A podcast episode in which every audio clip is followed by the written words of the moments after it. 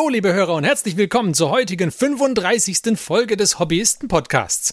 Wir sind ein Podcast, in dem sich fünf Freunde über ihr gemeinsames Tabletop-Hobby unterhalten und wir geben diese Unterhaltungen alle 14 Tage an euch, liebe Hörer, weiter in euren Podcast-Client, nach Spotify, nach iTunes, auf unsere Homepage, nach Podbean, nach vielleicht auch Overcast, wer weiß, ich denke, wir schaffen auch Overcast, wo auch immer ihr es schafft, uns anzuhören. Wir freuen uns sehr, dass ihr auch heute wieder mit dabei seid. Und wir stellen uns kurz vor, wir sind der Martin, der Marc, der Johannes und ich bin der Ferdi. Der aufmerksame Hörer hat gemerkt, wir sind nur zu viert. Das liegt daran, dass beim Christian Stromausfall ist. So ist das, wenn man auf dem Land wohnt, nicht wahr? Dann kann das mal vorkommen, da ist kein Strom. Wir hoffen, dass der Strom bald wieder angeht, dann kommt der Christian vielleicht noch dazu. Wenn nicht, dann müssen wir leider heute zu viert unsere Folge wuppen. Kriegen wir aber hin. Ja. Nicht so gut wie zu fünft, aber kriegen wir hin, kriegen wir hin. Und wir beginnen doch einfach mal gleich. Und zwar haben wir vor einiger Zeit kurz, wirklich sehr kurz über Conquest geredet. Über Warhammer 40k Conquest. Und ähm, da haben wir in unserer typischen Hobbyisten-Manier einfach keine Ahnung gehabt. Haben wir jetzt immer noch nicht. Aber Hachette Publishing ist auf uns zugekommen und hat uns äh, gefragt, ob sie uns eine Review-Copy von Conquest zukommen lassen dürfen. Vielen Dank an der Stelle. Wir haben die Review-Copy nämlich mittlerweile bekommen und wir haben sie uns selbstverständlich auch angesehen. Und da müssen wir natürlich heute dann doch noch mal etwas intensiver über Conquest reden. Wer hat denn, also ich habe ja die Review-Copy bei mir daheim und habe sie angeguckt. Ähm, der, der Bitmartin hat ganz viele unabhängige Review-Copies eingekauft. genau, wie, wie, was sind denn eure Meinungen dazu? Also ich finde das, also die, ich finde es gut. Die, die, die Conquest-Ausgabe an sich ist stark, vor allem die erste Ausgabe ist für 2 Euro halt wirklich unschlagbar. Das ist richtig, ja. Und äh, was mir halt so gut gefällt, ist, dass ähm, da wirklich alles drin ist, was man so als Anfänger braucht. Also wenn ich jemand, äh, jemanden das Hobby praktisch näher bringen wollte oder jemand irgendwie Schwierigkeiten hätte, den, den Hobby-Einstieg zu machen, dann muss er nicht gleich irgendwie eine Starterbox für keine Ahnung, mit zwei Fraktionen für 100 Euro oder eine Start Collecting für 60 Euro oder sei es nur, wenn jetzt jemand anfangen möchte und möchte halt einfach nur mal eine, eine Truppenbox und dazu noch ein bisschen Pinsel, ein bisschen Farben, da bist du auch gleich ruckzuck äh, in einem höheren zweistelligen Bereich. Mhm. Ähm, dafür ist es echt super, dass man einfach sagt, hier hast du drei Minis und fertig. Und für diejenigen, die das schon, also für mich jetzt zum Beispiel, ist es auch super, weil ich habe mir überlegt, okay, welches Farbschema sollen irgendwie mal meine Minis bekommen und dann habe ich hier drei extra Minis, die Snapfit sind und die halt einfach nur für Farbschema-Tests herhalten können. Und wenn ich daraus einfach nur ein Diorama baue, wo ich den einsetze, einen davon, dann ist auch gut. Ich habe schon überlegt, ich, wenn ich jetzt äh, schwanken würde zwischen äh, Salamanders, Blood Angels und Imperial Fists, dann würde ich einfach drei Stück sind da drin in der Box, mach mal jeweils einen und äh, habe dann hervorragenderweise meine Farbschema das ausprobiert und kann dann sehen, was mir am ehesten liegt, was ich am ehesten, also was ich vom Malen her am, am angenehmsten fand. Und dafür finde ich es echt stark. Also die erste Ausgabe ist, ist eigentlich ein No-Brainer. Mhm. Ja, eigentlich alles gesagt. Ich finde auch in der ersten Ausgabe, ich habe hab mich auch mal durch das Heft ein bisschen durchgeblättert. Ja, ist ganz nett gemacht. Jetzt für jemanden, der das Grundregelbuch beispielsweise schon gelesen hat und ein, zwei Kodizes ähm, ja, ist es jetzt nicht mehr so der ganz große Kracher. Ich kann es aber verstehen. Für die Zielgruppe ist, denke ich, super geeignet, um das den Leuten einfach mal so ein bisschen zu erklären und äh, das vereinfacht in Anführungszeichen ein bisschen näher zu bringen.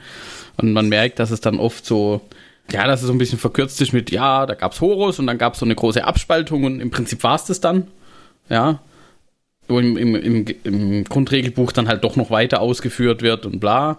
Allerdings finde ich das jetzt auch nicht weiter schlimm. Also das richtet ja, sich halt einfach das, an. Man muss, man muss genau die, man muss halt die Zielgruppe schon sehen. Also genau. Zielgruppe sind ja ganz, ganz klar Leute, die irgendwie vom Taschengeld dieses Zeugs einkaufen. Genau, nicht, Zielgruppe nicht, sind äh, Jugendliche, junge Jugendliche, vermutlich. Junge Jugendliche, genau. Die dann damit halt anfangen wollen und da ist das schon super geeignet. Wie gesagt, ich meine, für die ersten paar Ausgaben ja, ich habe jetzt drei Space Marines äh, hier. Das ist ja auch schon mal gut. Und die drei Farben auch, von denen ich zwei noch nicht hatte. Infolgedessen äh, gab es da eigentlich auch keine große Überlegung, zumindest bei der ersten Ausgabe. Aber auch die späteren sind, sind mehr als okay im Moment. Ja, also ich, ich, ich glaube tatsächlich auch, dass ich bei den, ähm, wenn, wenn da mal da die Geländestücke oder Teile der Geländestücke in den Ausgaben drin sind, werde ich, denke ich, auch noch mal ein bisschen. Wenn du es bekommst. Also wenn man es bekommt, das ist halt noch mal die andere Frage, klar. So ein bisschen die Augen offen gehalten. Das, das Abo hat mich nicht so interessiert, weil ich halt schon viele DevCard-Modelle habe und mich hätten hauptsächlich die Primaris-Modelle interessiert. Und da hatte ich schon echt Schwierigkeiten in den späteren Ausgaben. Also Ausgabe 5 war, glaube ich, Lieutenant oder Sergeant, eines von beiden, ich weiß nicht mehr. Da wollte ich einen haben und ich wusste, dass bei uns im Edeka irgendwie zwei Exemplare ausliegen. Die, die gab es da nicht. Dann, dann habe ich nochmal in, in der, bei der Post in, in einem anderen Ort geguckt und da gab es dann noch genau ein Exemplar. Also alle Händler, die ich bisher gefunden habe, hatten nie an einem Mittwochmorgen mehr als zwei Exemplare. Wenn da jemand hinkommt und dann die zwei Exemplare vor einem kauft, also wenn er praktisch nicht so lange schläft wie ich, dann, dann, äh, dann ist halt auch wieder rum. Also das hatte ich das Gefühl, dass das manchmal ein bisschen, ein bisschen arg dünn ist. Klar, es verleitet halt dann auch eher zu sagen, ach, vielleicht abonniere ich es halt doch, weil dann muss ich nicht irgendwie rumrennen.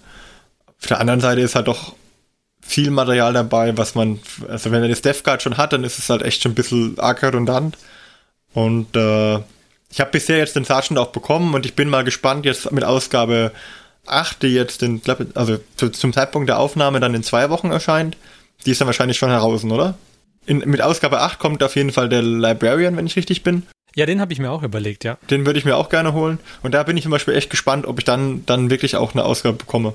Mhm. Da würde ich mir wünschen, dass man irgendwie besser ersehen könnte, wo und wann man den genau bekommt und in welcher Masse das auch kommt. Oder dass man das, aber ob man dann sagt, okay, die kann man einzeln vorbestellen, weiß nicht. Müssen wir schwer überlegen, ob, ob dann nicht irgendwie stellenweise abonnieren und dann wieder abbestellen, ob sich das lohnt. Mal gucken. Mhm. Ja, da ist halt dann der Aufwand auch wieder dahinter, oder dann. Vielleicht ist das auch so das, das Modell, dass man drauf zählt, dass man dann vergisst, sich abzumelden. Vielleicht, ja. Und dann sagt man, ach naja Gott, die Bar Dev Marines, also die Bar Plague Marines mehr, die kann ich jetzt auch noch gebrauchen. Es wäre, wäre ja gar kein Problem für dich. Muss ein bisschen umbauen was, dann. was, was ich finde, was das, ähm, man muss halt, man muss halt sehen, es ist halt Zielgruppe junge Jugendliche, ja. Also. Definitiv. Genau, Leute, die sich das vom Taschengeld kaufen. Und dafür ist es super. Ich fand jetzt in der ersten Ausgabe, die Hintergrundgeschichte ist halt ein bisschen dünn. Ich weiß nicht, wie es in den folgenden wird.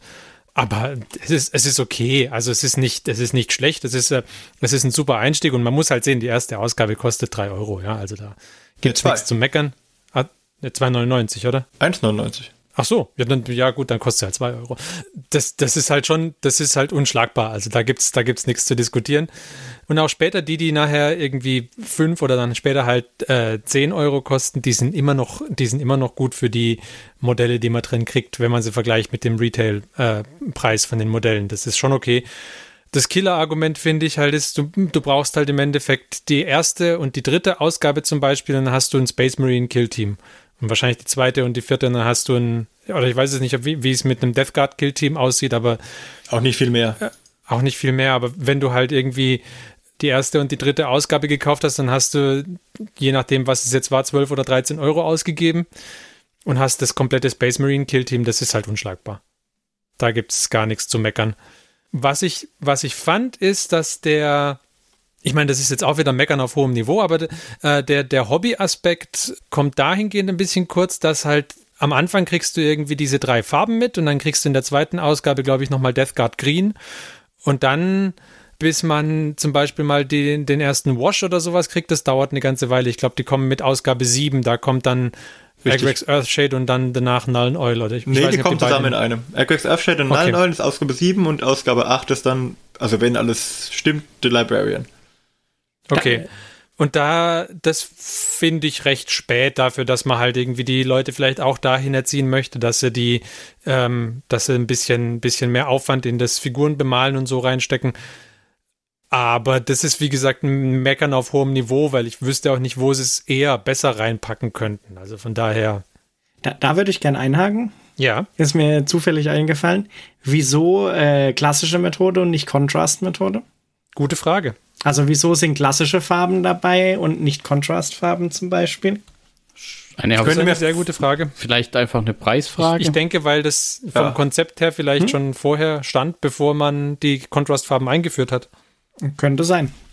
Weil ich, weil ich hätte jetzt gerade so für diesen low-leveligen Einstieg vielleicht eher so, keine Ahnung, Kontrastfarben jetzt erwartet.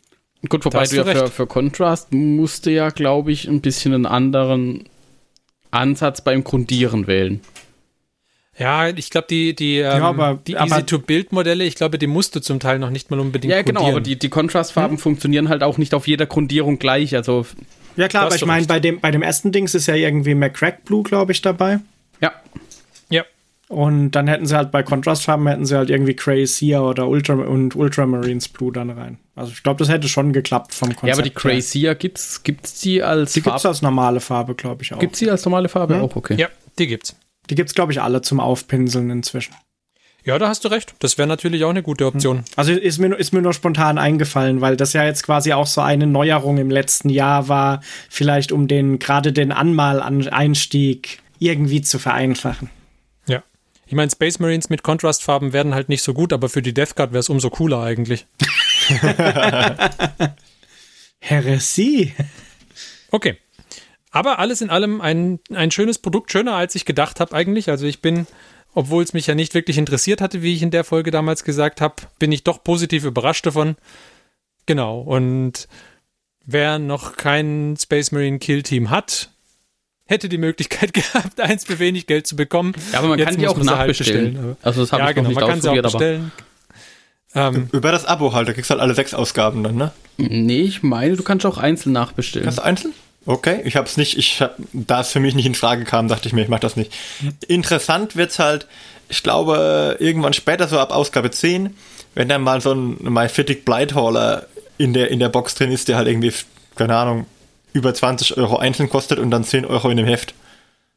Also wenn der weil da. ist dann der ganze dabei oder teilen sie den der, dann eigentlich? also laut den, den Voraussagen, was ich gelesen habe, müsste es der ganze Blighthaller in einer Box sein.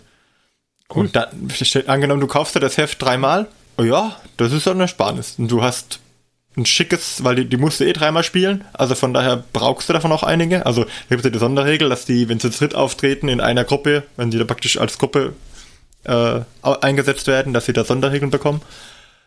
Das ist schon sehr nett, weil ich hatte, glaube drei oder vier und wenn ich jetzt, sagen wir mal, Lust hätte, noch eine zweite Einheit zu spielen, würde ich mir die drei holen und komme bei dem Preis von drei Stück auf ungefähr ein bisschen mehr, als wenn ich mir einen kaufen würde. Mhm, da hast du recht. Aber wie gesagt, bei uns im Edeka gibt es maximal zwei Ausgaben. Das heißt, das Ding ist dann schon mit Aufwand verbunden, das zu finden. Abgabe nur in haushaltsüblichen Mengen. Ja, und außerdem, ich, ich habe dann auch schlechtes Gewissen. Also ich würde jetzt wahrscheinlich nicht, wenn da irgendwie zwei Ausgaben liegen, alle zwei Ausgaben wegkaufen. Weil Ja, das wäre ein bisschen blöd, ja. es ist ja auch für die gedacht, die ins Hobby Vor allem- einsteigen.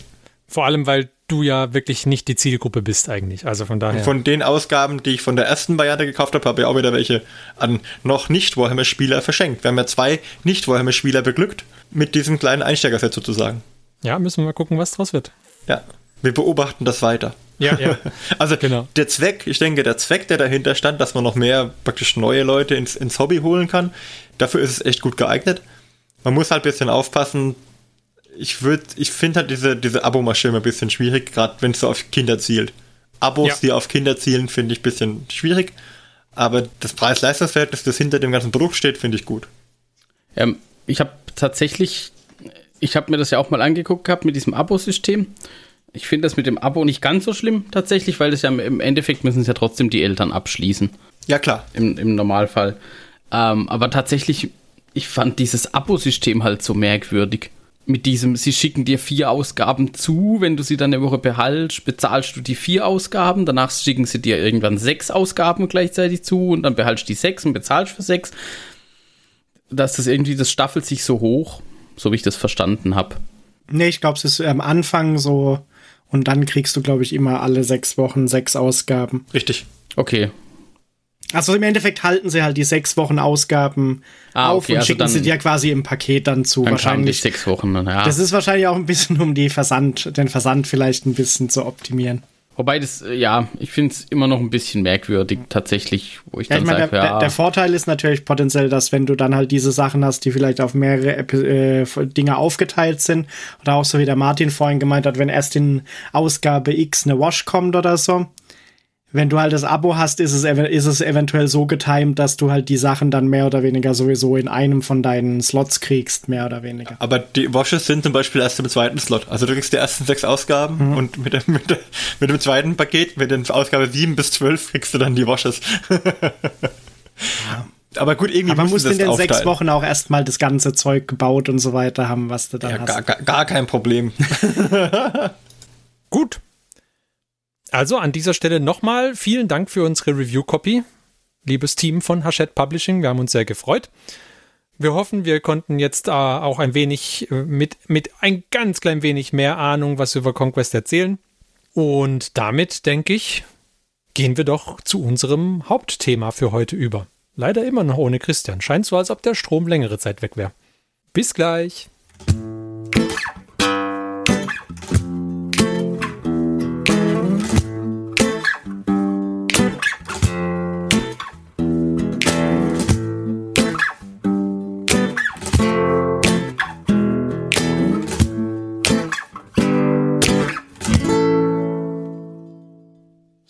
So, willkommen zurück, liebe Hörer. Und aus semi gegebenem Anlass, nenne ich es jetzt mal, machen wir heute nochmal eine zweite Folge, eine Fluff-Folge Extended oder Reloaded.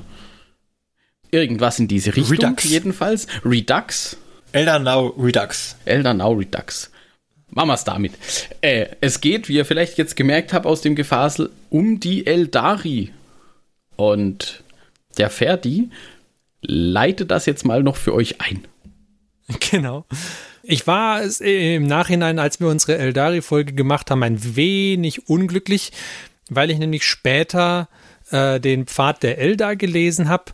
Und da sind mir ein paar von den Sachen, über die wir da mit unserem typischen Halbwissen geredet haben, klarer geworden. Ich dachte, da können wir noch mal ein paar Worte darüber verlieren. Ich spoilere jetzt vielleicht ein, ein wenig diese Pfadbücher. Von daher, wer das gerne lesen möchte und äh, ja, nicht gespoilert werden möchte, es wird jetzt nichts Schlimmes sein, aber trotzdem, der sollte vielleicht einige Kapitel überspringen. Das seht ihr ja dann in unseren Kapitelmarken, wo es dann. Ich bin da mal raus. Moment. Du, hast- doch schon was davon gelesen, dachte ich, oder? Ja, die ersten 200 Seiten. Okay. Aber nein, du kannst mich ruhig spoilern. Ich bin da, ich bin da befreit. Alles klar. Ähm, genau, also wir hatten, äh, wir hatten ja hauptsächlich über die, über die Kriegerpfade geredet irgendwie. Beim, beim letzten Mal, glaube ich. Und äh, das Erste, was mir aufgefallen ist, es gibt ja irgendwie so einen Pfad für so gut wie alles. Also zum Beispiel auch den Pfad des Heilers und den Pfad des Künstlers und den Pfad des Träumers. Und wahrscheinlich gibt es auch den Pfad des, ich glaube, der eine war irgendwie Pfad des Navigators oder so. Ich weiß nicht, wie der, wie der Pfad da irgendwie hieß. Und dann, Lame. die, die Bone, die Bone Singer, die sind auch irgendwie ein eigener Pfad und die Psyker sowieso auch. Und ähm, ja, also das ist das erste, die, diese, diese Pfade. Was denn? Die Bone Singer. Sind bestimmt so. Ich, ich hatte gerade dieses typische Bock, dieses Bild im Kopf von so Statikprüfern. Weißt du, so Elder mit so Bauhelmen auf, die dann. Die suchen nach Mikrorissen in den Gebäuden, dem sie Genau. davor stehen mit so einer Stimmgabel. Ja, Und, ein- und einer hat so ein Klemmbrett in der Hand. ja ich meine, Ja. so läuft das ab.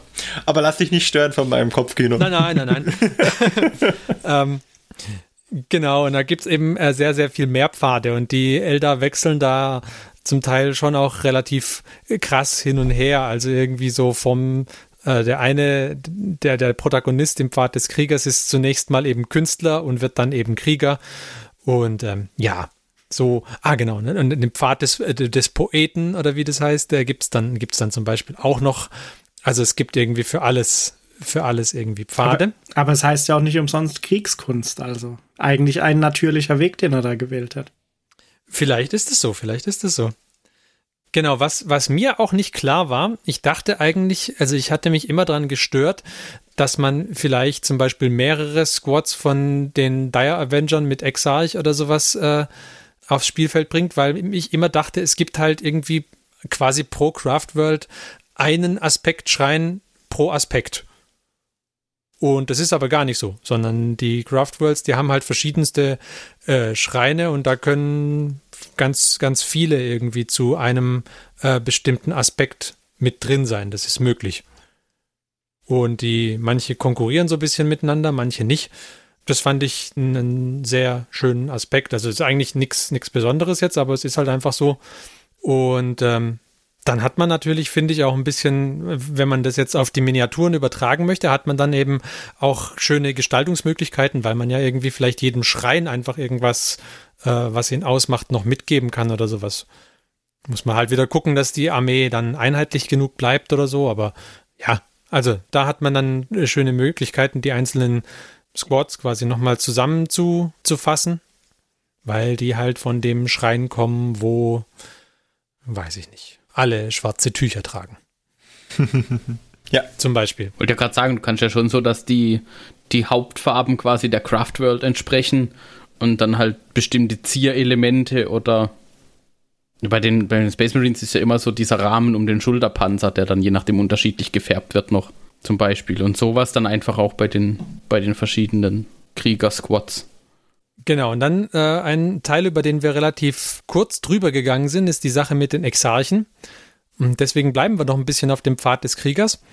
Was nämlich passiert, wenn so ein Eldar den Pfad des Kriegers einschlägt, ist, dass er eine, ich habe jetzt das Buch leider auf Englisch gelesen, ich weiß nicht, wie es auf Deutsch ist, seine, seine War Mask ausbildet. Und zwar muss er sich quasi dahingehend, äh, er muss dahingehend diszipliniert werden, dass er seine ganze Mordlust und, und äh, Gewalttätigkeit und sonst irgendwas bündeln kann, damit er sie, damit er sie quasi einsetzen kann, wenn es denn dann tatsächlich in die Schlacht geht und dass er dann eben diese War Mask, wenn es wieder, wenn er fertig ist, wieder ablegen kann.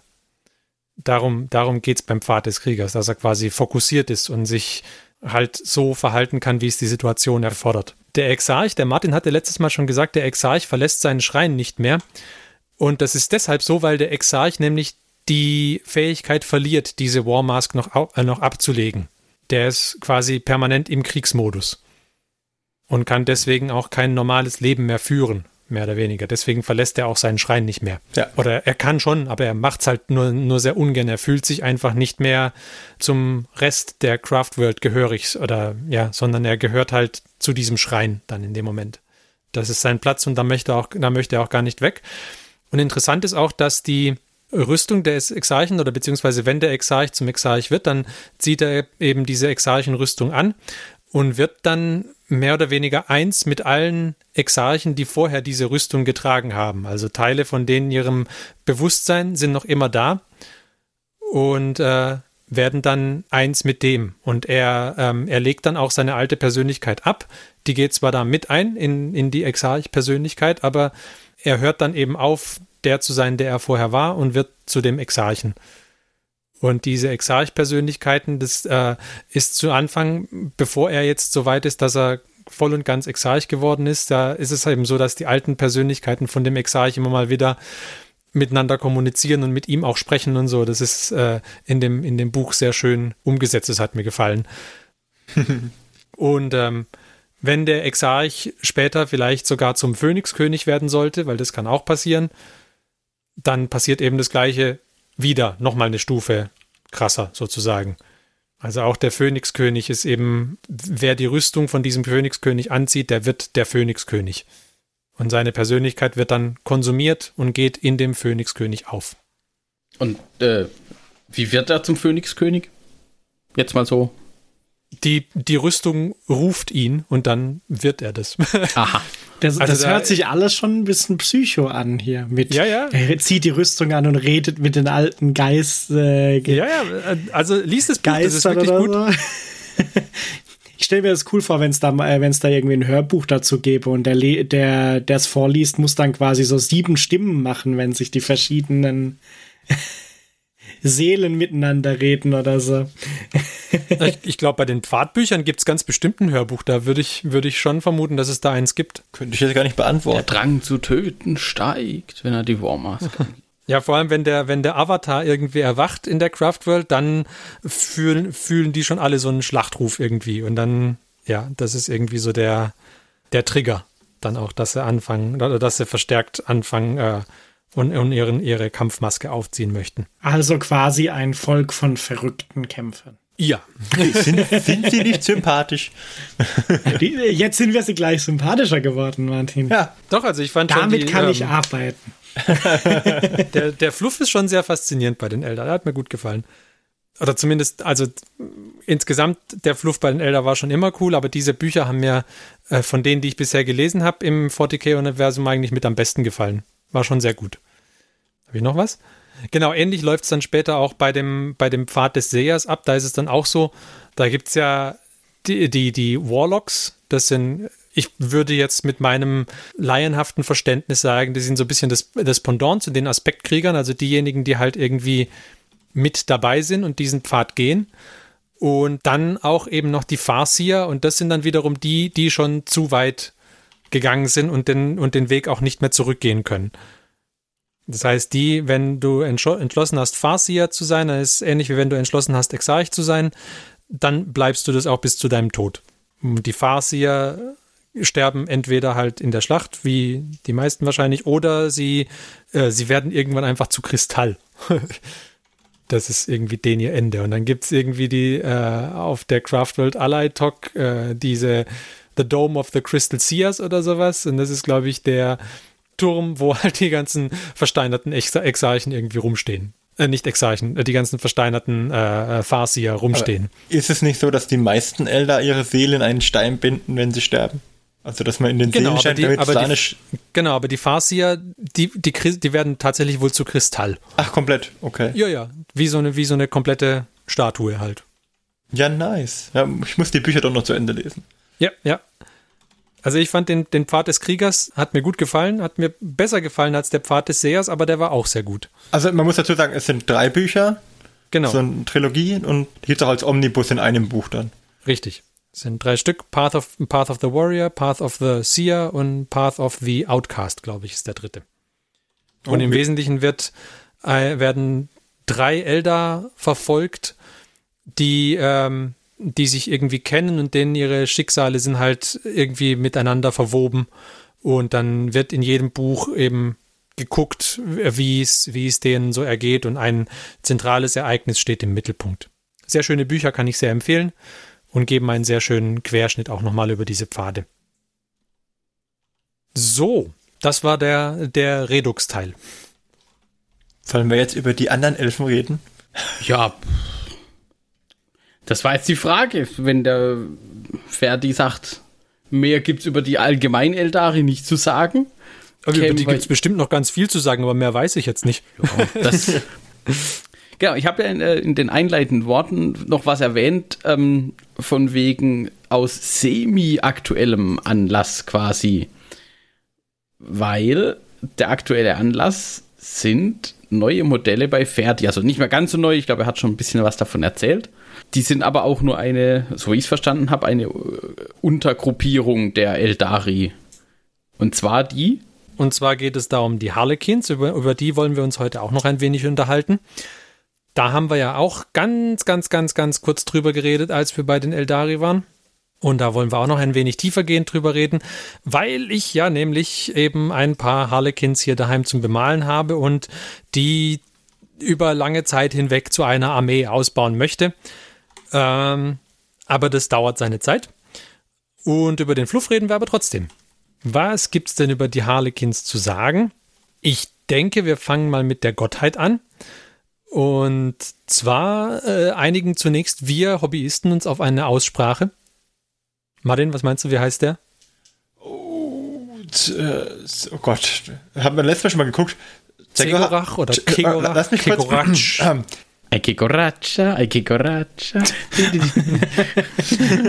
Nein, So ich würde sagen, definitiv nein. ich würde sagen Chegorach. Chegorach. Wobei, Okay. keine Ahnung. Gut, dann sagen wir heute Chegorach. Ich weiß nicht, ich hätte gedacht, äh, wie, würdest du es denn betonen? Also, Ich äh, hätte Zegorach gesagt. aber- Zico mit, Z- okay. Ja, dann macht, ich, ich bin offen. Ich bin ja eher mehr äh, normaler Elder-Spieler. Mir sagt der ja nichts, der Mann.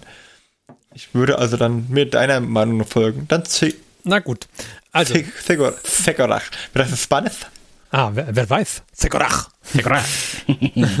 genau, es ist jetzt so, wir erinnern uns ja alle an den Fall der Elder. Ne? Sie waren hochmütig geworden und dann waren sie dekadent, ge dekadent geworden und dann, nicht erfolgreich. Dann sind sie dekadent geworden und dann sind sie übermütig geworden und irgendwann äh, kam dann Slanesh. So, das war der kurze Ab Abriss. Minimal ähm, gekürzt, ja, ich gebe ja. zu.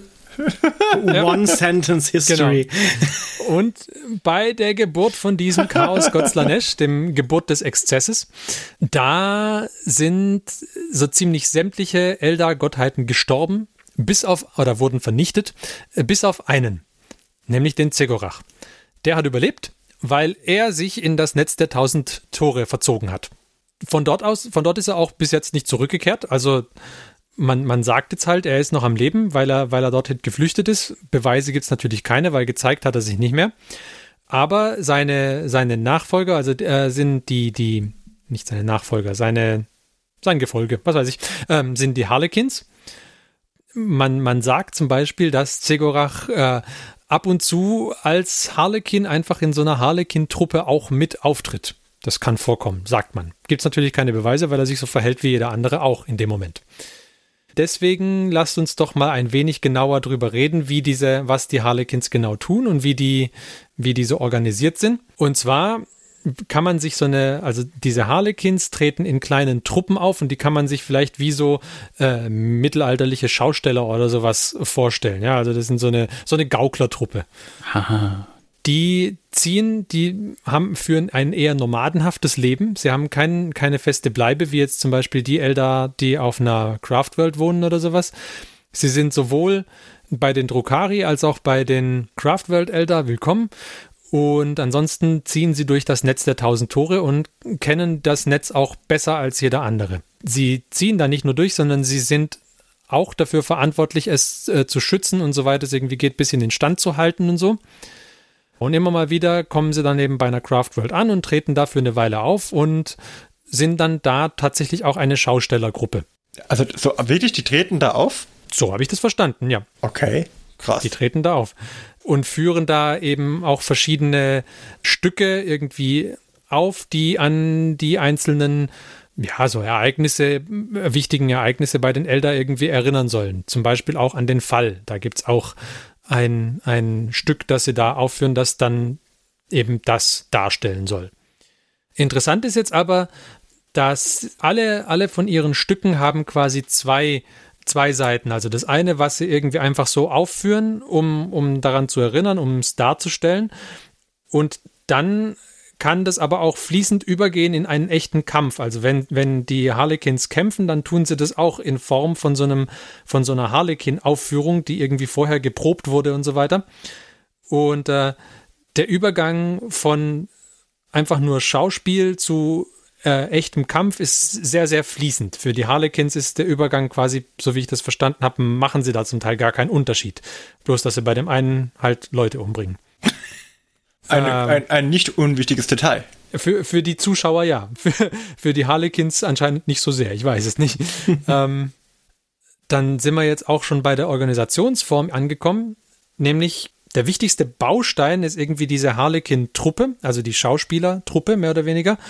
Und in, in diesem Truppenverband ziehen sie dann auch von Craftworld zu, äh, zu Craftworld.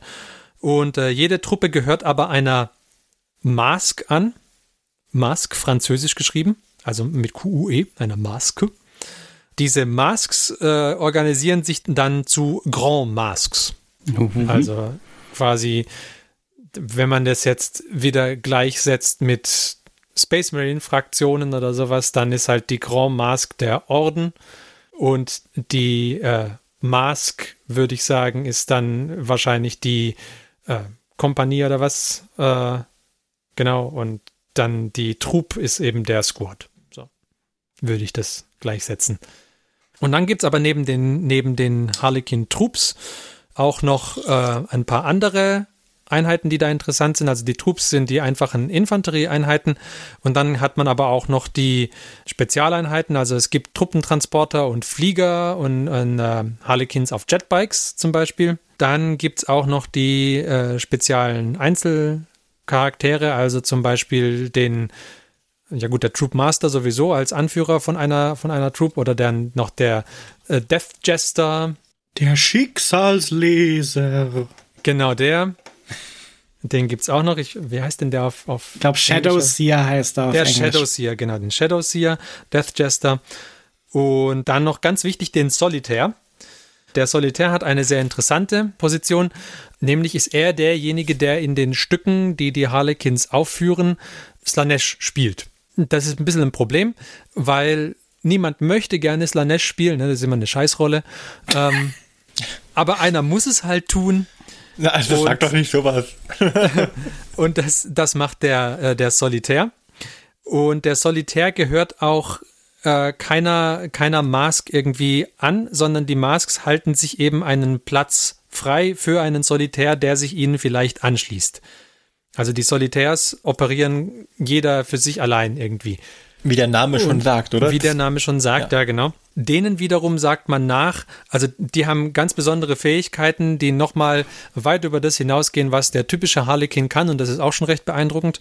Ähm, und das liegt daran, dass die Seelen der Solitärs, äh, sagt man, nach ihrem Tod dann tatsächlich verloren sind, weil sie wahrscheinlich einen Teil ihrer Macht tatsächlich davon erhalten haben, dass sie sich teilweise irgendwie Slanesh verschreiben, dadurch, dass sie eben ihn darstellen. Tückische Chaosgötter. Sind wir nicht alle ein bisschen slanisch? Ähm, ähm, nein, eher nicht so. Debatable. Okay, aktuell Dann- eher Nörgel, aber ich meine sonst.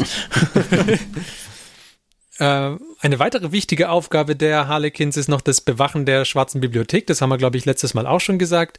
Genau, sie, sie, sind, sie sind da, um die Schwarze Bibliothek zu, zu bewachen, zu schützen, dass da keine Thousand Suns oder sonst irgendjemand einfallen. Das, äh, die Harlequins bereiten sich eigentlich auch so ihr ganzes, äh, ihr ganzes Leben oder ja, ihr ganzes Leben bereiten sie sich darauf vor, auf den letzten entscheidenden Kampf, nämlich den, in dem Slanesh dann entweder besiegt wird oder alles zu Ende geht. Das ist, das ist so das, äh, ja, der, der, der Leitfaden quasi für die, für die Harlequins. Und ähm, sie führen auch das, das Stück, das den letzten Kampf irgendwie darstellt, das führen sie auch auf. Und das ist äh, wahrscheinlich ihr, ihr wichtigstes Stück, was sie, was sie eben kennen. So. Ja, und die, die Geschichte von den Stücken ist doch auch so, um quasi die Elder nicht die Vergangenheit vergessen zu lassen und so, ne? Ganz genau, ja. Damit sie immer die wissen, wer Geschichte vom- schuld ist an der Geburt. Ja. Ja, deswegen wird wahrscheinlich auch die Geschichte vom Fall immer wieder, immer wieder aufgeführt, damit man eben nicht vergisst, So, sonst, warum man denn den ganzen Mist mit den Pfaden auf jeden Fall jetzt machen sollte und was man angerichtet hat. sonst kommen da ja noch junge, E- äh, junge Elder raus, die nicht Emos sind. Das wäre ja nicht zu. Das wäre fatal. das wäre ja fatal. Und, aber ich meine, so wirklich genutzt hat es jetzt nicht so viel, weil eigentlich hätten sie ja denken müssen, okay, ja, haben wir damals blöd gemacht, war eine blöde Idee, machen wir jetzt nicht, machen wir nicht nochmal. Aber dann denken sie sich, am Moment, was, wenn ich Feuer mit Feuer bekämpfe und dann so einen Todesgott erschaffe, den Uneat. Ja, ich glaube, da werden wir auch noch eine extra Folge irgendwie mal machen müssen zu dem. Heißt der Uneat oder spricht sich das auch anders aus? Keine Ahnung. Uneat klingt nicht so schlecht. Mit Y. Uneat. Okay.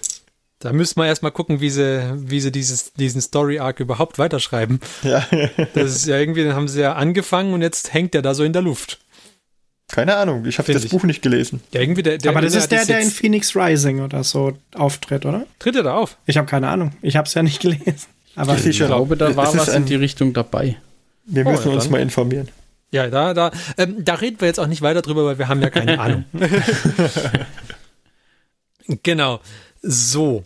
Aber hab, habt ihr noch Fragen jetzt zu den, zu den Harlequins oder irgendwas, was ihr dazu anmerken möchtet, zu, der, zu dem Fluff?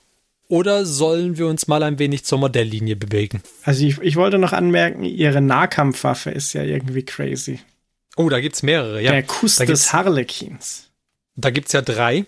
So ein Äh, richtig den, feuchter die Harle den Harlequin-Kuss, die Harlequin-Umarmung und Also weil der, weil der Harlek, äh, der Kuss des Harlequins, der hört sich irgendwie eklig an. erzähl doch mal was dazu.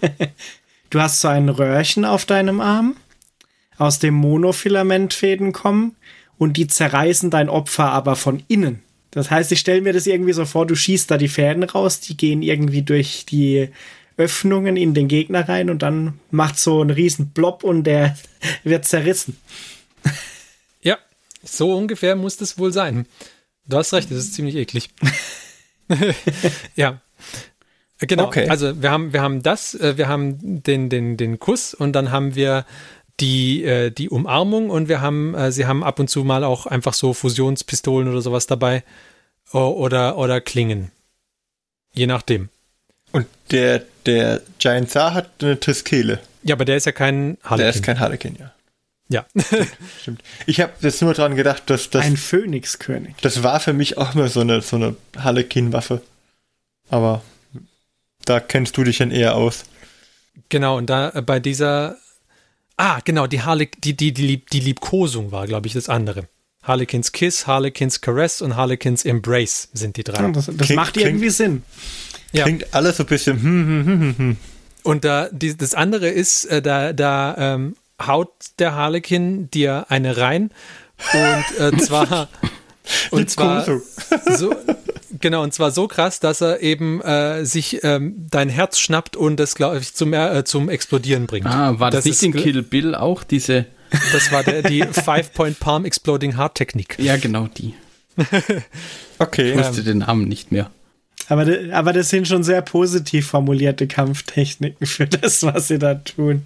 Ja, und vor allen Dingen auch so, so wirklich nett umschrieben. Also. Auf der anderen Seite stelle ich mir dann immer vor, ja, jetzt bringt er dein Herz zum Explodieren. Das Ganze muss er ja bei einer, so einer Space Marine dann zweimal machen, weil er hat ja zwei Herzen. Oder, und wie macht er das bei einem Ork? Oder bei einer Kreatur, die kein Herz in dem Sinne hat, sondern ein anderes Pumpsystem, wenn es überhaupt im, Es gibt immer was, was man zum Platzen bringen kann, wahrscheinlich. ja, irgendwas wird schon immer aufgehen. Hauptsache es gibt einen äh, furchtbar gewaltsamen und leicht widerlichen Tod. Ja. Ist ja schließlich ist das, das- 41. Millennium. Aber ich, ich, bei den Harlequin muss ich immer an so alte, äh, diese, gibt's auch bei diesen, es gibt doch so eine japanische äh, Kunstform, wo sie auch so alte ähm, Theaterstücke aufführen. Wie heißt das? Ah, ja, ich weiß, was du meinst. Auch mit diesen Masken, oder? Mit den Masken, Ja. genau. Und das genau, das ist, ich glaube, daran orientiert sich das sehr stark. Die haben auch sehr alte Geschichten und die haben so Masken auf, mit denen sie Figuren darstellen. Und äh, Und als dritte Waffe gibt's dann noch die Harlequin-Umarmung. Die ist bestimmt Ähm, noch besser. Oh ja. Und zwar wird da so eine Monofilament-Wolke ausgeschossen. Also es ist ähnlich, äh, ähnlich wie die Harlequin, äh, wie der Harlequin-Kuss, aber hier wird eine Monofilament-Wolke rausgeschossen und die legt sich dann um das Opfer drumrum und zieht sich dann zusammen, sodass dann das Opfer quasi in einzelnen Würfelchen zu Boden fällt. Also wie im das ersten Resident Evil Film. Ich wollte gerade sagen, das hat schon so ein bisschen was von diesen Horror-Slasher-Filmen da. aber ist es dann nicht ein ja, Netz und keine ja. Wolke? Was meinst du? Ist es dann nicht ein Netz und keine Wolke? Ah, hier steht eine Wolke, aber Okay, ich will, nur halt, wirst, wahrscheinlich ist es nicht so fein, dass du in ganz viele kleine Stückchen gehst. genau, es ist sehr ähnlich, sehr ähnlich wie das, was auch die, die Warp Spiders machen. Also, also ich fasse zusammen. Dein Herz platzt, äh, du wirst zerschnitten oder du wirst von innen zerrissen. Von Richtig, Leuten, richtig. die äh, ein Theaterstück vorher aufführen und verrückte bunte Klamotten anhaben. Sie führen das Theaterstück währenddessen auf. Du bist, du bist quasi Teil da, ein Teil des Stücks dann. Ah, ein Todestanz. Sozusagen. Ähm, interessant ist auch noch, die Harlequins tragen keine Rüstung, sondern die haben Diese diese, bunte Bluderhosen. son, sondern bunte Pluderhosen, ja. Ihre Rüstung ist quasi dieses, so, so ein, so ein Feld, was sie einfach, äh, also sie sind erstmal unglaublich schnell und außerdem haben sie halt äh, so, ein, so ein Feld, was sie schwer zu treffen macht, weil man sie nicht so richtig sehen kann irgendwie. War das das Also- Shimmerfield? Genau. Ha, weiß Glaube. ich doch auch mal was. Aber haben das nur Harlequin oder alle Elder? Das haben nur Harlequins. Normale Elder haben eine Rüstung, eine echte. Was hatte dann der Martin Naja, bei unserem Kill-Team-Spiel? Ah, das waren deine, deine Scouts, oder Martin? Ja, Die dann nochmal so ein Zusatz-Minus Ja. irgendwas hatten. das waren die Scouts, die haben so einen Umhang um, die kriegen dann plus eins aufs Treffen, wenn du die, die, auf die schießt. Dann äh, haben wir, glaube ich, jetzt relativ viel gesagt zu der Aufgabe der Harlequins. Jetzt könnten wir uns doch ein wenig mit der, mit der Modelllinie beschäftigen. Klingt doch ganz gut, oder? Ja. Ja. Also die Modelllinie der Harlequins ist ziemlich klein, da gibt es nicht viel, weil ursprünglich ähm, in älteren Editionen oder beziehungsweise bevor ich mich jetzt intensiver mit den mit der neueren Edition befasst hatte, mit der achten, kannte ich die Harlequins als einfach eine Eldar-Einheit. Und zwar da gab es eben die fünf Harle oder die, die, diese, diese Harlequin-Truppe, die waren quasi Teil der Eldar, so wie auch, so wie die, so wie, so wie die Aspektkrieger auch. Zumindest habe ich das so in Erinnerung. Das, das ist aber lange her. Und dann irgendwann habe ich dann festgestellt, ja, halt, mittlerweile, mittlerweile sind es ja eine eigene Armee. Und sie haben quasi aus dieser einen, äh, aus dieser einen Einheit eben eine ganze Armee gemacht. Was gut funktioniert hat, finde ich. Das heißt aber auch, die Modelllinie ist nicht arg groß. Also da gibt es eben die Harlequin Troops, dann gibt es den äh, Death Jester, den Shadow Seer und den äh, Solitär. Und dann gibt es noch die Jetbikes und Truppentransporter. Und das war es aber auch schon. Naja, also Starweaver, Voidweaver, Skyweaver, ähm, diese ganzen unterschiedlichen Varianten. Genau, wobei das, wobei das ja alles, die Starweaver, Voidweaver, Skyweaver sind ja, also die Skyweaver sind die Jetbikes und die Starweaver und Void, Voidweaver sind ein Kit, das man eben unterschiedlich ausbauen kann. Aber sind, sind die Harlequin spezifisch oder gibt es für die auch eine Eldar-Entsprechung? Ne, die sind Harlequin spezifisch. Ja, okay, tatsächlich. Okay. Genau, und das war's an, an Modellen bei den Harlequins selbst. Ist also sehr, sehr, sehr kompakt, die Linie. Nicht zu vergleichen mit dem, was man bei Eldar oder Space Marines oder sowas oder ja, auch, auch bei Tau hat man eigentlich deutlich mehr Auswahl zum Beispiel oder bei Atmech auch. Ähm, Im Vergleich zu allem sind sie, sind sie sehr klein, sehr elitär.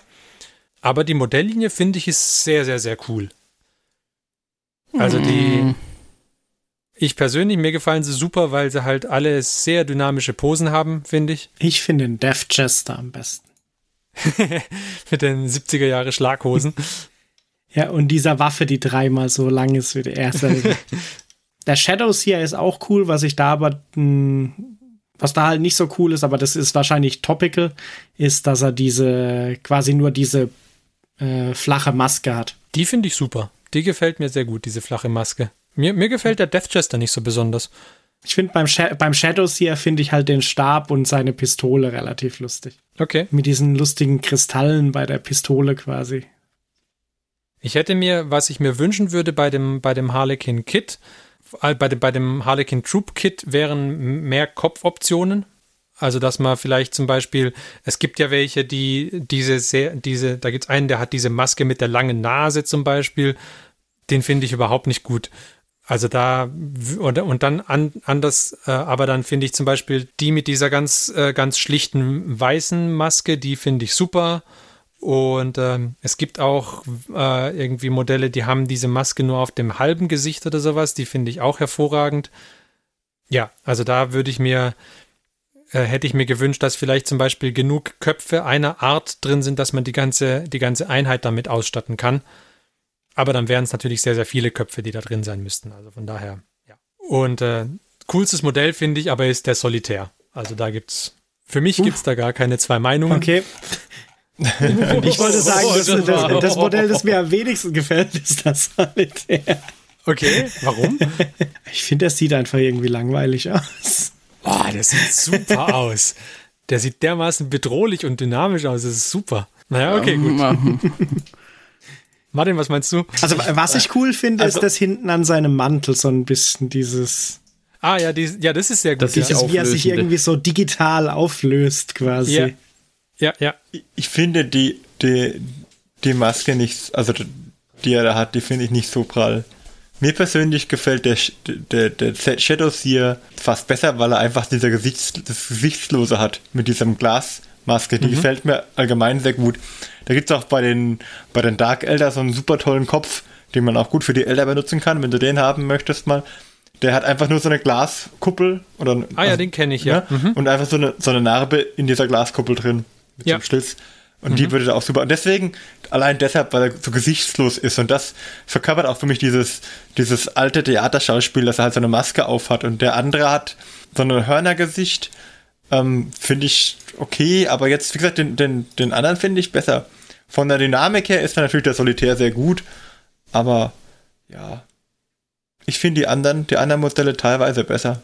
Okay. Ich finde es auch irgendwie strange, dass er von der Posierung her so gewählt wurde, dass er äh, mit dem, mit dem Mantel am, am Geländestück hängt, aber die Hand, mit der er, also die, die, die, kurz gucken, das ist die linke Hand, glaube ich, die sich so flach abstützt, die wäre ja eigentlich optimal. Die sieht genauso aus, als würde sich gerade auf irgendwie im Geländestück abstützen und dann springen. Ja, finde ich auch. Und, und da würde ich wahrscheinlich, lässt sich, also es lässt sich bestimmt einfach nur sehr viel rausholen aus dem Modell. Aber ich glaube, ich, mir wäre er, wenn der jetzt den, also ich würde ihn auch, er ist in der Promo-Bemalung von, von Games Workshop, ist er auch komplett schwarz. Ich weiß nicht, ob das traditionell so gehalten wird, dass er so einfarbig ist. Aber für einen Harlequin wäre er mir zu bunt. Ich glaube, ich würde tatsächlich die Reihenfolge, also wie, wie wertig der ist, würde ich dadurch ausdrücken, dass der mega bunt ist. Dass er halt einfach Ja, der stärkste da er von ja denen quasi die dunkle Seite repräsentiert, Ah. muss er vielleicht schwarz sein oder so. Ja, okay, aber dann ist er vielleicht auch einfach nur schwarz-weiß gemustert oder so. Ja, Mir das könnte man machen. Mir ist der in der Promo-Bemalung ist er zu wenig äh, kariert. Aber ich kann Mhm. auch, ich kann auch jeden nachvollziehen, der sagt, bei meiner Harlekine haben keine Karos, weil meine Harlekine das Karo-Malen ist mir zu anstrengend. Und dann wären wir ja jetzt schon bei einem sehr wichtigen Thema bei den Harlequins ankommen, angekommen, nämlich bei der Bemalung. Die Armee, finde ich, steht und fällt halt schon, also das Aussehen von dieser Armee steht und fällt schon mit dem, mit dem, mit der, mit der Bemalung halt einfach, weil, ja, also die, die Karos machen halt schon was her, finde ich. Das ist schon, Ja, die, also die sehen schon, schon cool krass. aus. ja. Finde ich auch. Also siehst du auch bei der Promo-Bemalung vom Shadowseer, finde ich. Da sind ja äh, vier oder fünf Farbvarianten von Karos drauf. Das sieht Ja. halt schon echt cool aus. Dann noch mit diesem äh, Zuckerstangenstab, den er in der Hand hat. ja. Ja, da, da, ich weiß nicht, da sprichst du auch genau das an, was mich so, also ich, ich mag die Harlequins nicht. Man gleich mal, gleich mal vorweg schicken, um meine weiteren Bam, bam, Ausführungen, die jetzt dann bam. vielleicht irgendwann mal folgen oder dazwischendurch folgen, äh, zu verstehen. Ich mag diese Maskendinger nicht. Das, nee, nee. Und ich finde diese, diese eine Hose, dieses eine Hosenbein, was der da anhat, dieser Shadows hier in der Promo-Bemalung, dieses blaue, dieses blau karierte. Das hat halt einfach sowas von so einer Hipster-Hose. das, es tut mir leid, aber das, das, ist aus einer Zeit, wo es noch keine Hipster gab, Marc. Lesen Sie hier. Hips, äh, die Hipster des Elder. Die Harlequins. Ja. ja, vielleicht sind es die Hipster des 41. Millenniums, ich weiß nicht, aber also mich erinnert dieses Farbding halt eher so da und dann, nee, nee, also wirklich nicht meins, deswegen halte ich mich da jetzt auch quasi jetzt wieder zurück. Naja, die Elder sind nun mal eben eine Spandex-Rasse. Also das ist, äh,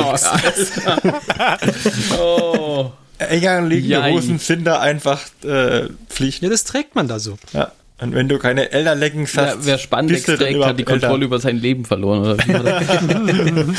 Ja, aber wenn wenn, wenn du so coole Holo-Shields hast, brauchst du halt auch keine tollen Rüstungen. Da kannst du so Hosen tragen. Ja. Erinnert mich dann wiederum an Flanders, als ob man nichts anhätte. Hm, du bringst mich aber da auf eine Idee, das wäre tatsächlich in- interessant, wie das aussehen würde, wenn man die Elder so, die Elder-Beine sind ja immer so, als hätten sie was ganz eng anliegendes an. Stell dir mal vor, du würdest die Beine immer so malen, als hätten sie nix an. Und dann hätten sie mal einen vollen Körperanzug, aber Mm. die Beine immer nackt. Das sieht aus wie, wenn Dann aber, dann aber bitte auch mit, mit angedeuteter Behaarung auf den Beinen. Na, stell dir doch mal vor, So richtig der, der He-Man hätte obenrum immer voll Rüstung getragen, aber untenrum so wie. He-Man. Oh, Ich, wir müssen an dieser Stelle zurück zu den Harlequins kommen. wir treiben in ganz wilde Gewässer ab, fürchte ich gerade. ja, ja. Okay. Also ich finde, die, die Karo-Muster äh, finde ich super. Und äh, ich, ich wollte die auch unbedingt ausprobieren. Das war auch mit einer der Gründe, warum ich mal versuchen wollte, Harlequins zu machen. Ja, es ist halt schon stressig. Also es ist nicht so schwer, wie ich dachte, aber es braucht halt einfach Zeit. Ich hätte auch, ich glaube, ich würde die Harlequins auch nicht spielen wollen, wenn ich sie nicht mit Karos anmalen würde. Also du kannst ja, ich meine, du kannst ja die Beine einfarbig machen oder sowas und, und Ja, aber ich, ähm, jedes Bein in einer anderen Farbe, jeden, jeden Arm dann spiegelverkehrt irgendwie. ja, aber ich glaube, dann, In dann wird es auch schon wieder so ein, erreicht man so einen Punkt, dann wird es einfach nur hässlich bunt, in Anführungszeichen. Ja, nee, ähm, so wie wenn du ein, so ein äh, Space Marine halt so äh, linker Arm blau, rechter Arm weiß, linkes Bein weiß, rechter Arm blau. Genau, und das fände ich zum Beispiel auch schon Ist die Frage, würde es, würde, es, ästhetisch ansprechend. würde es denn schlimm aussehen, wenn deine Panzerungsstücke bei deinem Space Marine alle ein Karo-Muster hätten? Ja, Das ist eine gute Frage. Weiß ich nicht. Wir haben, wir haben ja jetzt die Conquest-Ausgaben, da kann man das ausprobieren. ein Harlequin Space Marine oder wie? Hörst du das Klopfen? Ich glaube, es hat Ist das die geklingelt. Inquisition? Ja, ja, aber du könntest zum Beispiel Panzerplatten also mit so Schuppen machen und dann die ganzen Schuppen halt mehrfarbig. Das wäre mal ein Versuch wert. der Regenbogenfisch oder was? Chapter Chameleon. Unterorden der Salamanders. Und dann aber auch die Augen auf dem Helm so malen, dass sie gerade in zwei völlig verschiedene Richtungen gucken. Wenn schon das Nee, die haben so, Chameleon so, Chapter so große rausgestülpte Augen. Ja, das ist genau. die, die, die, die Helme haben so große Kuppeln. so in unterschiedliche, kommt immer die Zunge raus. Einmal über das Auge. Ja, da muss die, die, die Zunge von dem einen Blood Bowl Team nehmen. Ja. So Ei, ei, ei, ei, ei. Okay, ja, das ist schon, ich denke, da ist auf jeden Fall schon mal was in der Mache. Gut, also Modelllinie.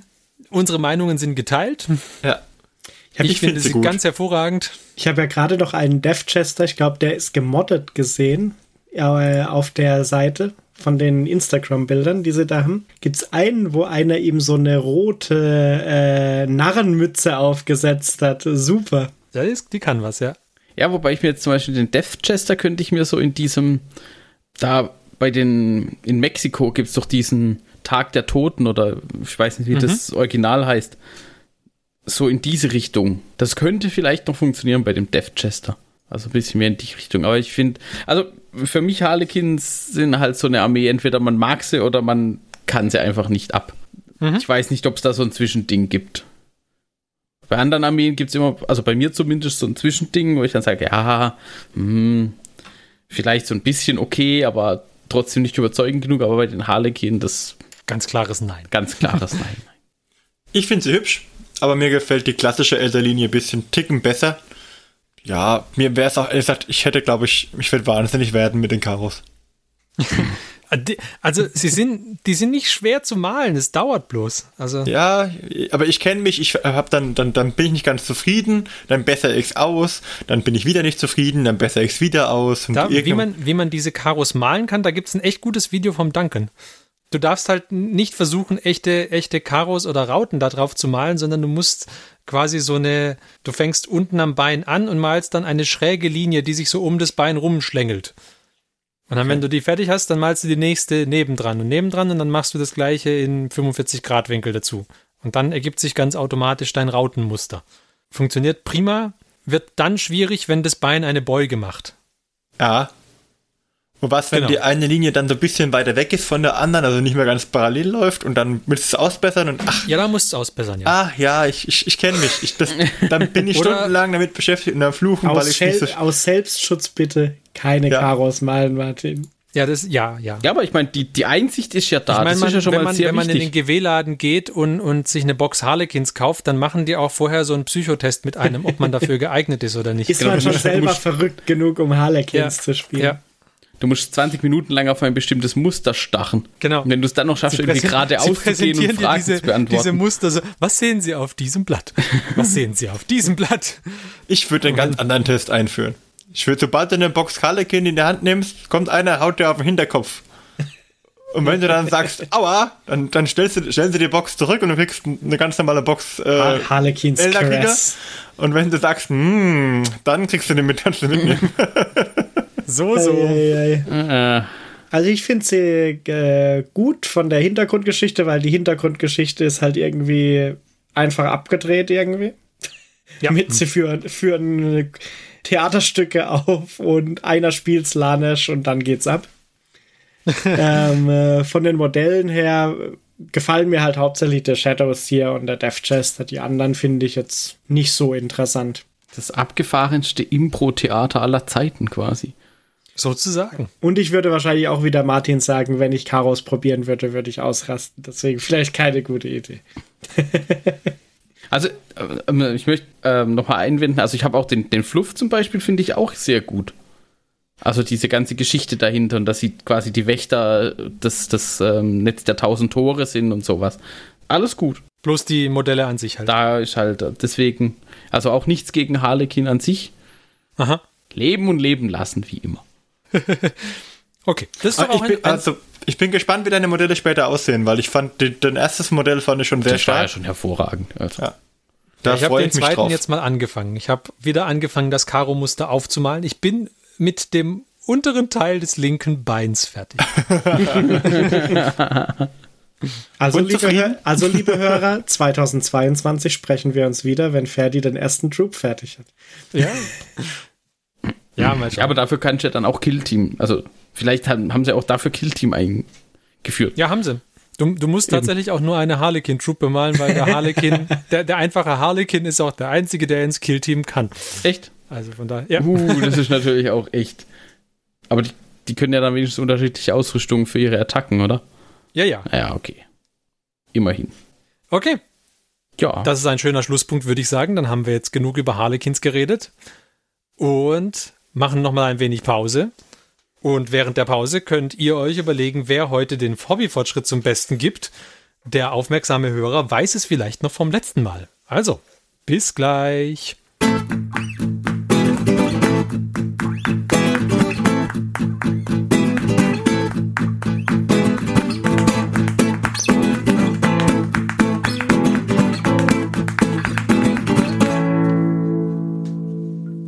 Ja, sind wir heute wieder bei dem Hobbyfortschritt zurück hier und äh, wie ihr natürlich alle wisst, ist heute der Martin dran. Ja, Letzte Woche hat er sich ja noch etwas geziert, etwas zum Besten zu geben. Deswegen fragen wir doch heute mal, was hast du im Geheimen mit deinem Hobby getrieben, Martin? Und kannst du es uns jetzt offenbaren? ich habe voll easy peasy mein P500 abgeschlossen. Zumindest hätte ich das, hätte ich nicht völlig andere Pläne plötzlich eingestreut. Ja, ich habe in, in irgendwann in meiner unglaublichen Weisheit entschieden, ich würde gern mal ein D&D-Spiel machen oder leiten, sagen wir so, meistern, ein Dungeons and Dragons Spiel äh, für äh, Freunde und, und Personen, die es noch nicht gespielt hatten. Oder beziehungsweise wo wir nur einmal kurz äh, so gespielt hatten. Und ich dachte mir, wir, wir probieren das nochmal, wo ich dann meistere und nicht als Spieler dabei bin. Und äh, dafür habe ich dann die Geschichte geschrieben und habe angefangen, Karten zu zeichnen. Und irgendwann habe ich immer mehr Accessoires gebaut und immer mehr Accessoires. Und dann habe ich festgestellt, ich äh, muss noch ein paar Terrainstücke bemalen und noch ein paar Miniaturen bemalen und Monster und äh, Einrichtungsgegenstände und Huch, äh, irgendwie ist es ein bisschen außer Kontrolle geraten dann hat der Johannes äh, dankenswerterweise mir ähm, Säulen gedruckt, damit ich meinen Tempel darstellen kann. Und dann habe ich die Säulen geairbrushed. Ich habe sehr hübsche Säulen gefunden. Wo waren die auf? Ich gucke, Thingiverse? Ich bin mir nicht ganz sicher. Ich glaube, sie waren auf Thingiverse. Ich packe den Ja, Link also- einfach in die Show Notes. Wir, wir packen den Link in die Show Notes und äh, Johannes hat die super cool gedruckt und ähm, ich habe sie dann geairbrushed und ein bisschen gebürstet und, und angemalt. Sind sehr cool geworden. Dann habe ich mir noch einen kleinen Torbogen gekauft. Ähm, ich glaube von Tabletop World. Der ist auch super. Und dann habe ich, die Geschichte drehte sich um so, ja, magische Steine, die für eine Transformation benutzt werden und diese magischen Steine, da habe ich mir so kleine, äh, die wollte ich darstellen durch so Pyramiden und da gab es ein hübsches Set für Warhammer Underworld. In der zweiten Season gab es äh, diese zehn Geländestücke und äh, da sind so Pyramiden dabei, die an Ketten hängen und schweben. Und die habe ich mir geholt, die habe ich angemalt. Und äh, dann hatte ich noch ich, irgendwann von Ristool jede Menge so, so Marketplace-Sachen und Schatztruhen, weil wir haben die, also ich glaube, die Firma an sich hat inzwischen, gibt es glaube ich nicht mehr, es war unsere Ein-Mann-Firma Ristool, die hatten verschiedene Sets, unter anderem auch Schatztruhen und was mir da gefallen hat, war, dass die Schatztruhen alle, alle unterschiedlich waren. Also jede Schatztruhe war irgendwie anders da geartet. Also zehn Schatztruhen in der Box und davon irgendwie jede irgendwie oder waren zwei immer gleich. Auf jeden Fall waren sehr, es war nicht so, dass du jetzt irgendwie zehnmal die gleiche Schatztruhe bekommst. Sehr viele unterschiedliche Modelle. Und davon habe ich ein paar bemalt für das Abenteuer. Und von, dann hatte ich noch von den Bones, von den Reaper Bones Sachen hatte ich auch noch ein paar Überreste. Da habe ich noch ein paar so, so Rattenschwärme als Gegner und einen Mimik, weil ich dieses, die Idee von dem Mimik so liebe. Also der Mimik ist praktisch eine Schatztruhe, die äh, ein Monster ist, ein lebendiges Monster, das die Gegner anfällt, sobald sie, so wie so ein Lauerjäger, wie so ein, so ein Teppichhai, der am Boden liegt, bis einer vorbeiläuft. Und genau das ist dann auch, bis jemand versucht, die Schatztruhe aufzumachen, dann frisst die ein. Und sehr stark. Das Modell sieht auf jeden Fall auch sehr lustig aus. Ja. Das Willy Hotel war war grandios. Ja, und äh, dann habe ich das gemacht. Genau, dann hatte ich noch von Fenris Games, die schließen inzwischen, glaube ich, auch die Tore. Weiß ich nicht, bin mir nicht ganz sicher. Ähm, hatte ich auch mal irgendwann jede Menge Modellbaustücke für die Dunkelelfen gekauft, die so ein bisschen mit dem tiefen Thema Kultulu gespielt haben, also wo dann so Krakenköpfe drauf waren. Und davon habe ich eine Scheibe bemalt, die praktisch als Tempelboden für mich gedient hat. Dann habe ich noch ein Bücherregal bemalt, ein Bett und dann noch eine Gnomen-Rangerin für meine Frau, damit die eine Spielfigur hat und dann noch äh, ein paar ein NPC. Dazu hatte ich hatte ich die, die von den A Song of Ice and Fire Miniaturen, die die Neutral, Neutral Heroes One waren das, glaube ich. Also auf jeden Fall war es Fion Greyjoy, den habe ich mir als, als NPC bemalt, der ist ein Gefangener praktisch, den, den die Helden befreien mussten. Und äh, als, als äh, Gardisten, als Stadtgardisten kamen die Gardisten aus äh, A Song of Ice and Fire, die Lannister-Gardisten zum Einsatz. Die hat dankenswerterweise der Christian für mich bemalt. Und dann habe ich noch lauter Miniaturen gehabt für die einzelnen Spieler. Und da sind Gott sei Dank die Hobbyisten in die Bresche gesprungen und haben mir ein bisschen geholfen und haben da mitgemalt. Sonst wäre ich nicht mehr fertig geworden. also nochmal danke dafür. Und so ging das dann aus, ja. Also das habe ich dann tatsächlich, das war mein Hobbyfortschritt. Und das ist ein Rabbit Hole. Also wenn man einmal damit anfängt und denkt sich, okay, dann, dann, dann äh, steckt man, kann man da auch wirklich unendlich viel Zeit reinstecken. Und es hat auch wirklich Spaß gemacht, das Ding vorzubereiten. Also ich habe zum Beispiel habe ich noch Kleinigkeiten gemacht, die jetzt weniger mit Malen und, und Tabletop zu tun haben, sondern einfach nur äh, Karten malen. Also die, die Stadtkarte, die ich gemalt habe von Tiefwasser, ist, ist äh, auf einem Flipchart. Ich finde sie sehr gut. Ich werde sie jetzt nochmal irgendwie, ich, ich überlege, dass sie mit Feinliner danach zu ziehen und dann äh, tatsächlich mir entweder ins Büro oder in die Wohnung zu hängen. Mal gucken. Und auch, ich habe eine Karte der Kanalisation gemacht. Dazu gibt es einen sehr, sehr schönen YouTube-Tutorial für die, für die Karte an sich. Ähm, die habe ich auch im Flipchart gemacht. Die ist auch, glaube ich, also mir persönlich gefällt sie super. Da könnte ich auch ein Bild anhängen. Und dann habe ich noch als kleines Gimmick zum Mitnehmen, habe ich noch Heiltränke gemacht. Und zwar hatte ich äh, mir zwölf kleine Glas-Gewürzgläschen geholt. Also so, so Gewürzgläschen, wo man normalerweise Gewürze reintut mit so einem Korken oben drauf. Und da habe ich Resin reingegossen und ein bisschen Lebensmittelfarbe, zwei, drei Tropfen. Und dann waren die so halb voll, so, na, ich glaube, es geht, ich weiß nicht wie viel, 200 Milliliter geht rein und ich habe vielleicht, keine Ahnung, 60 Milliliter reingefüllt. Und äh, dann obendrauf kamen dann die Würfel, um den Zaubertrank darzustellen, also den Heiltrank in dem Fall. Also der kleine Heiltrank mit 2W4, ähm, da legt man 2W4 rein und dann, wenn man den dann schüttelt, kann man an den Würfeln, wie sie gefallen sind, auf dem transparenten Resin, kann man dann ablesen, was für einen Wert man geworfen hat. Und das fand ich super gimmick, habe ich mir abgeguckt von der Sendung Critical Role und äh, die habe ich auch noch gemacht. Also es war ich war sehr fleißig, aber leider Gottes hat es einen Nachteil. Ich bin an meinem P500, also an meinem Con-Demo noch nicht weitergekommen. Und ich habe jetzt noch zwei Wochen, um das durchzuziehen. Das wird nochmal sportlich jetzt. ja, aber das wird ja bestimmt auch was. Mal gucken aber, mal. Aber dann erstmal danke für das Update und äh, liebe Hörer, ihr, ihr merkt, der Bitmartin geht nicht nur bei Warhammer All in, sondern auch Nein. wenn er ein D&D-Spiel vorbereitet. Ja. Immer, immer. Ja, also ich habe ich hab diesen ganzen Stapel an Blättern, den ich ausgedruckt hatte, mit NPC-Geschichten und allem zusammengesucht. Also es, das war schon eine ganz schöne Menge dann am Schluss. Aber die Karten waren auch echt super stark und du äh, hast ja sogar noch so ein Dorf mit brennenden Häusern auch ein bisschen arrangiert ja. gehabt. Ja, da musste ich allerdings nichts vorbereiten. Also das, das war wirklich nur, ich hatte ähm, für Freeboot das Fate-Gelände und zwar hatte ich da das Fabled Realms von Foreground da hatte ich vier, fünf Gebäude und die kann man ja, die kann man so auf, äh, auseinandernehmen. Die sind schon fertig, wenn die, die kann man so zusammenbauen und braucht man nicht bemalen. Die sind schon praktisch so, wie sie kommen. Wenn man die gebaut hat, sind die praktisch schon in der Grundfarbe, sage ich jetzt mal. Und äh, da habe ich einfach das Dach abgenommen und habe diese kleinen, na, diese Teelichter, aber als LED-Form, diese kleinen flackernden LED-Teelichter reingetan. Und dann ein bisschen Wattebausch an die, an die Türen und Fenster und dann hat es ausgesehen, als würde das Dorf brennen. Ich kann das Video dann auch verlinken. Ich habe ein kleines Testvideo gemacht, das sieht man so am besten, als ich es einmal proweise aufgebaut hatte. Und es haben, haben alle mitgeholfen, bei dem ganzen Adventure. Es war wirklich phänomenal.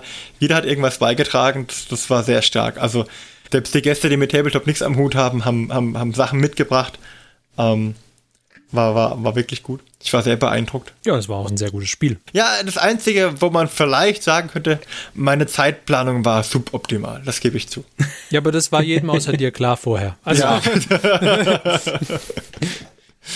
Also ich hatte geplant, um neun fertig zu sein. Ich habe mit Aufräumen war ich durch um halb zwei am nächsten Tag, also früh. Aber war gut.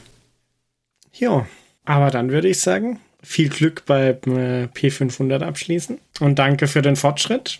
Das werde ich brauchen. Und wir werden, denke ich, einige Bilder in die Shownotes packen und auch äh, jede Menge Links. Ja, ich hoffe doch, dass wir auch die Bilder von den Miniaturen dazu packen können, die, die ihr vorbereitet habt, außer ihr wollt sie für euren Fortschritt aufbe aufbewahren. Ja, also ich, ich hatte darauf gebaut, dass ich den Mönchlein bei meinem Fortschritt Also verwenden gut, kann. dann lasse ich dann für euch. Sonst hat man ja nichts, ne? Ja, wir hatten doch nichts. Gut, dann, liebe Hörer, schön, dass ihr auch dieses Mal wieder dabei wart. Und wir freuen uns, wenn ihr auch in 14 Tagen wieder dabei seid. Bis dahin wünschen wir euch viel Spaß beim Hobby. Macht's gut. Und wir sagen Tschüss. Wir waren der Der Martin. Der Marc? Der Johannes. Und ich, der Ferdi. Bis zum nächsten Mal. Tschüss. Tschüss. Tschüss.